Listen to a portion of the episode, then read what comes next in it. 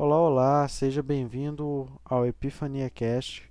Meu nome é Marco Túlio Vilaça e eu precisava falar de fãs. Eu estava brincando com a minha amiga Gabriela ontem sobre eu ter fãs reais e que são meus 10 seguidores do Spotify. E como o número 10 é muito legal. Mas obrigado vocês que me seguem aí no Spotify. Vocês moram no meu coração e não pagam aluguel. No mais, é claro que é brincadeira, até porque o que eu faço não é nada muito especial, além de apertar o REC e expor minhas ideias. Mas isso ainda sobre fãs. O que é ser fã de alguém? O que é acompanhar o trabalho dela, é apoiar, ficar 47 dias na fila para um show do Justin Bieber. A segunda opção parece muito drástica. Você ficaria 47 dias numa fila para ver seu time de futebol jogar? Acho que não. O time não paga sua conta, não te ajuda e nem sabe teu nome. Fica claro que pela lógica não faz sentido tu gostar do seu time de futebol tanto que você gosta.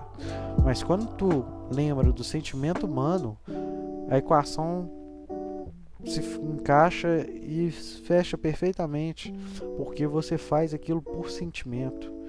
Então ser fã é um sentimento, um sentimento de dedicação, de expectativa e um relacionamento sério com o Cruzeiro.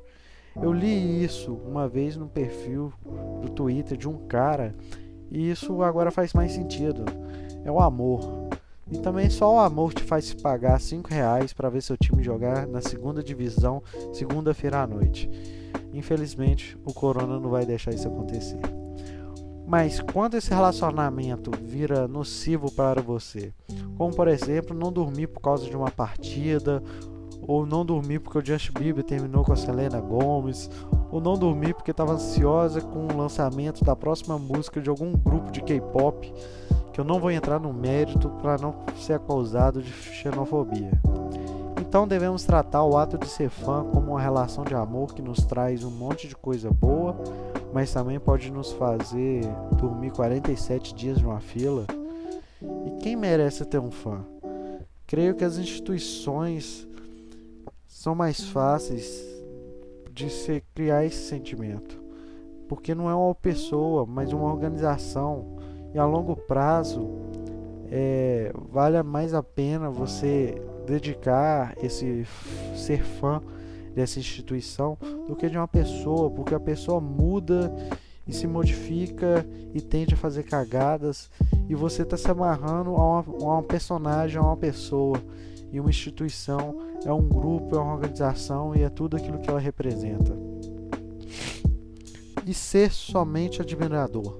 O trabalho de alguém, o fã se relaciona sentimentalmente com aquilo que ele é fanático, podemos dizer assim, mas não faz muito sentido lógico. Já o admirador faz mais sentido lógico, ele se pega se projetando naquela pessoa, admirando o trabalho dela e talvez um dia podendo fazer igual.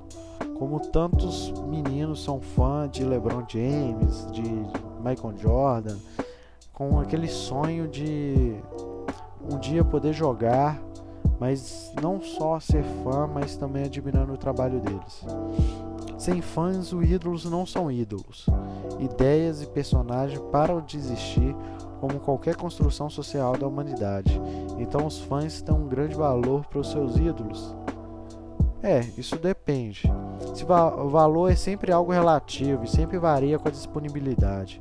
Vamos voltar ao garoto de sucesso de Baby. Em 2013, ele lascou uma bela cusparada nos seus fãs que estavam na frente do hotel.